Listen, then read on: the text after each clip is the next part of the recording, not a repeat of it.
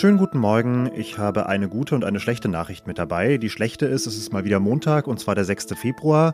Die gute ist, Sie hören was jetzt, den Nachrichtenpodcast von Zeit Online. Heute zum 10. Geburtstag der AfD und zur Frage, ob Europa bald im Handelskrieg mit seinem engsten Verbündeten stecken könnte. Mein Name ist Janis Karmesin und wir legen los mit den Kurzmeldungen. Ich bin Anne Schwed, guten Morgen. Bei einem Erdbeben in der Türkei an der Grenze zu Syrien sind zahlreiche Menschen ums Leben gekommen. Behörden zufolge seien Dutzende Gebäude eingestürzt und Menschen seien unter Trümmern verschüttet. Das Rote Kreuz mobilisierte Rettungskräfte und forderte die Menschen auf, beschädigte Häuser zu verlassen.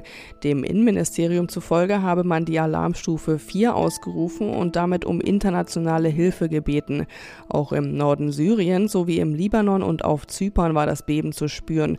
Syrische Staatsmedien berichten von zahlreichen eingestürzten Gebäuden in der Provinz Aleppo. Das genaue Ausmaß der Katastrophe war zunächst noch nicht absehbar.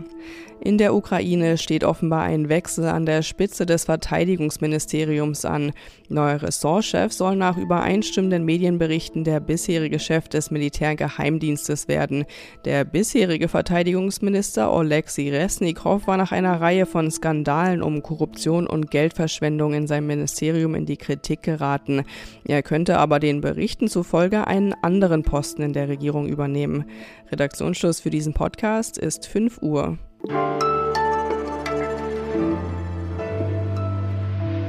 Bundeswirtschaftsminister Robert Habeck ist heute früh um 6 Uhr in den Flieger gestiegen, rüber über den Atlantik in die USA. Da trifft er heute und morgen gemeinsam mit seinem französischen Amtskollegen Bruno Le Maire Teile der US-Regierung. Es soll um die geopolitische Lage gehen, aber vor allem auch um Handelspolitik.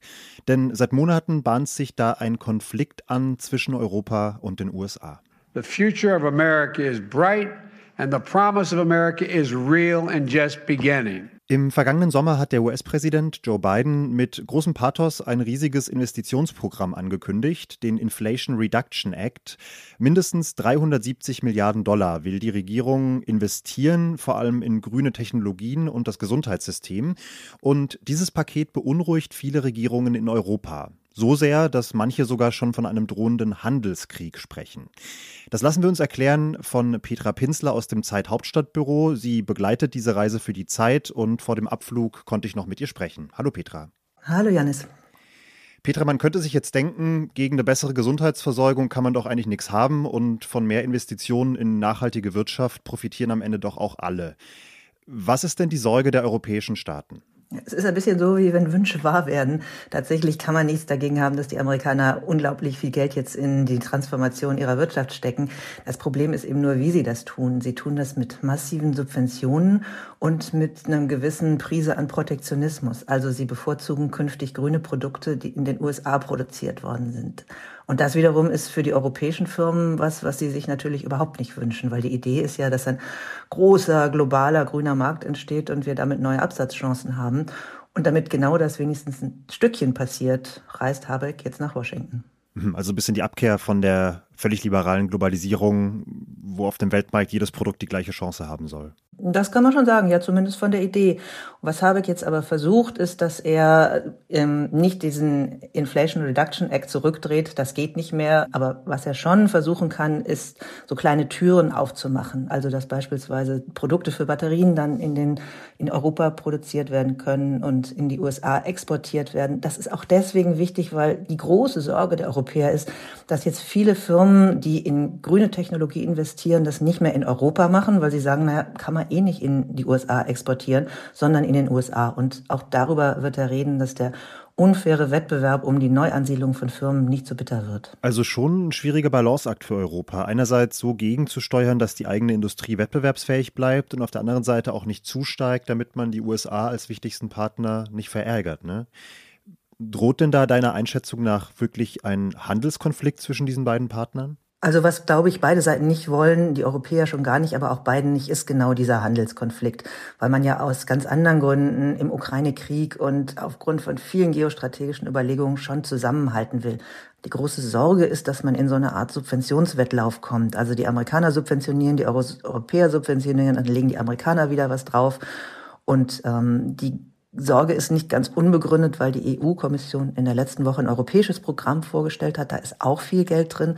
Das Problem ist in Europa gar nicht unbedingt das Geld, was dann Firmen gegeben wird, die in die grüne Transformation einsteigen, also ökologischer produzieren wollen, sondern dass wir einfach mit den Genehmigungen zu langsam sind. Die Europäer können anders als die Amerikaner das tun, nicht einfach sagen, naja, wenn ihr investiert in Grünes, dann geht das über eine Steuerabschreibung. Das wäre ein sehr schneller Weg. Da gibt's jetzt erste Überlegungen, dass wir das auch tun können, aber wie immer sind wir zwar gut, aber wir sind eben langsam. Das sagt Petra Pinsler kurz vor der Reise von Robert Habeck in die USA. Wenn Sie Petra übrigens so gerne zuhören wie ich, dann schalten Sie doch mal in Ihren Zeit-Podcast rein. Auch das noch unser freundlicher Podcast zu den Krisen unserer Zeit. Vielen Dank. Danke und tschüss.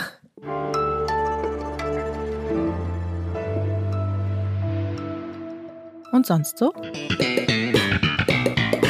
Die Sitcom Seinfeld war ein Hit in den 90er Jahren, vielleicht erkennen Sie noch die Titelmelodie.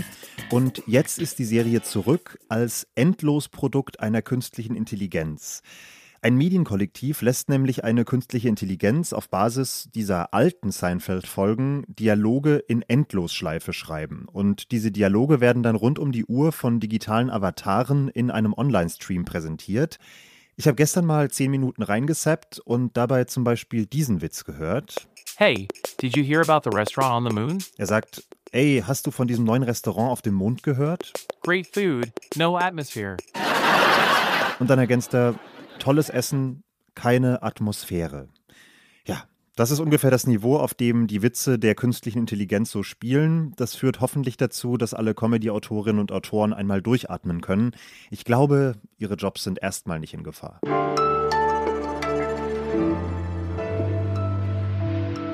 Heute vor zehn Jahren hat sich in einem Gemeindesaal im Taunus eine neue Partei gegründet. 18 Menschen saßen damals zusammen und sie hatten vor allem ein Herzensthema, den Euro. Ich schlage vor, dass die südeuropäischen Staaten den Euro verlassen.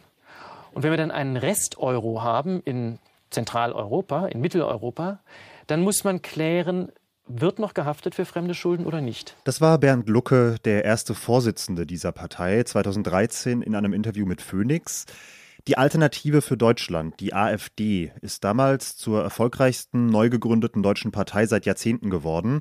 Sie hat die deutsche Politik verändert und mehrfach muss man sagen auch sich selbst. Und deshalb schauen wir heute zum 10. Geburtstag einmal zurück auf ihre Geschichte, auf ihre Gegenwart und in ihre Zukunft. Und zwar mit Tillmann Steffen, unserem AfD-Beobachter im Politikressort, ganz frisch zurück aus dem Skiurlaub. Hallo Tillmann. Hallo Janis. Skizzier doch bitte einmal ganz kurz den Status quo zu Beginn. Wo würdest du sagen, steht die AfD an ihrem 10. Geburtstag? Ja, äh, ich glaube, es gilt nach wie vor, die AfD sind eigentlich zwei Parteien. Äh, das sieht man ganz deutlich jetzt im jüngsten Konflikt äh, Ukraine-Russland. Da gibt es einerseits im Osten die Russland-Freunde, die ein sehr enges Verhältnis zu Putin pflegen, ihn sogar verteidigen. Und da gibt es im Westen eben die, ich nenne sie mal jetzt die Transatlantiker. Da ist dann auch großes Kopfschütteln. Das zeigt eben, diese Partei ist eigentlich äh, mittendurch gespalten. Das gilt nach wie vor. Das ist jetzt ein weiter Weg von der Euroskeptiker-Partei zu dem, was du beschreibst. Was würdest du denn sagen, waren so die entscheidenden Brüche oder Wendepunkte in diesen zehn Jahren Parteigeschichte? Ja, das sind zum einen einfach die Wechsel der Themen. Ne? Am Anfang ja die Euro-Krise, der Protest gegen den Euro. Dann kam die Flüchtlingskrise mit dem Protest, diese geschürte Angst vor einem Wandel, einer Veränderung der Gesellschaft zum Negativen hin. Ähm, und äh, in diese Zeit fallen ja dann auch einfach diese, ich nenne es mal Häutungen, äh, die jeweils die Wechsel am Vorsitz auch dann einfach nach sich zogen. Ne? Wir erinnern uns, Bernd Lucke wurde 2015 abgewählt.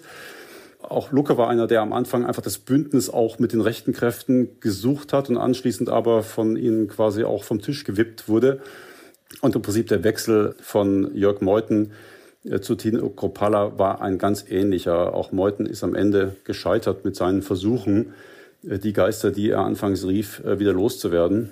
Und jedes Mal hat sich die Partei ein Stück nach rechts verschoben. Es bleibt eine Art Stammwählerpotenzial, dessen Betätigung äh, letztlich auch mit dazu führt, dass die Partei heute vom Verfassungsschutz beobachtet wird. Und zwar nicht nur Landesverbände oder die junge Alternative, die Jugendorganisation, sondern eben auch die Gesamtpartei. Und was heißt das für die Zukunft? Also welche weitere Entwicklung prognostizierst du für die AfD?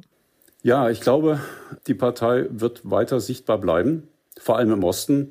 Wie gesagt, die Umfragewerte sind hoch, die Wahlergebnisse auch. Im Westen ist die Zukunft der Partei deutlich unsicherer. Aber das Thema Energiewende, Thema Inflation ähm, und das Thema Klimaschutz, wo ja die Bundespolitik durchaus auch nicht frei von Widersprüchen ist, wird bleiben und wird der AfD ihre Wählerinnen und Wähler weiter zutragen. Allerdings wird der Anteil der Überzeugungswähler weiter schrumpfen, denke ich, äh, und das Potenzial der Protestwähler erhalten bleiben, die ja auch dann wiederum eine enge, eine hohe Nähe zu den Protestbewegungen der Straße haben. Pegida, die Freien Sachsen etc., die ja sowas wie der außerparlamentarische Arm der Partei sind. Das sagt Tilman Steffen, der für Zeit Online die AfD beobachtet zum 10. Geburtstag dieser Partei. Vielen Dank. Sehr gern. So, und dann war's das mit Was jetzt für diesen Morgen. Wenn Sie uns was mitteilen wollen, dann schreiben Sie gerne an wasjetzt.zeit.de. Wenn Sie uns unterstützen wollen, dann holen Sie sich doch ein vierwöchiges Probeabo unter abo.zeit.de slash wasjetzt. Und wenn Sie uns wiederhören wollen, dann hören Sie das Update heute Nachmittag. Kommen Sie gut in den Tag. Ich bin Janis Karmesin und sage bis bald. Dinge versucht er zu. Ich fange einfach nochmal an.